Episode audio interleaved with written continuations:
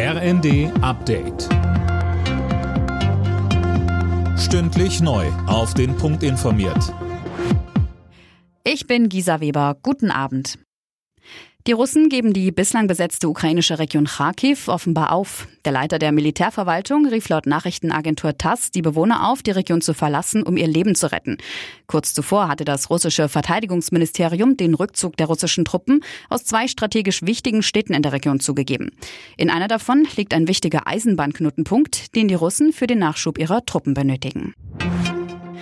Annalena Baerbock ist erneut zu Besuch in der Ukraine. In der Nähe von Kiew besuchte die deutsche Außenministerin ein mit deutschen Geldern unterstütztes Minenräumungsprojekt.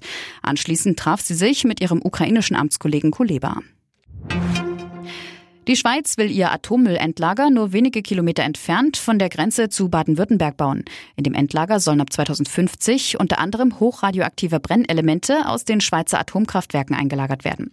Jetzt wurde die betreffende Bevölkerung informiert. Die Einzelheiten sollen am Montag in Bern bekannt gegeben werden.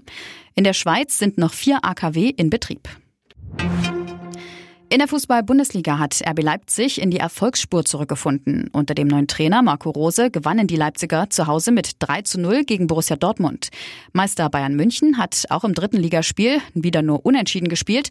Gegen Stuttgart stand es am Ende 2 zu 2. Die weiteren Ergebnisse? Schalke Bochum 3 zu 1, Hoffenheim Mainz 4 zu 1, Frankfurt Wolfsburg 0 zu 1 und Hertha BSC Leverkusen 2 zu 2. Und Ferrari-Pilot Charles Leclerc startet beim Formel 1 Grand Prix von Monza aus der ersten Startreihe.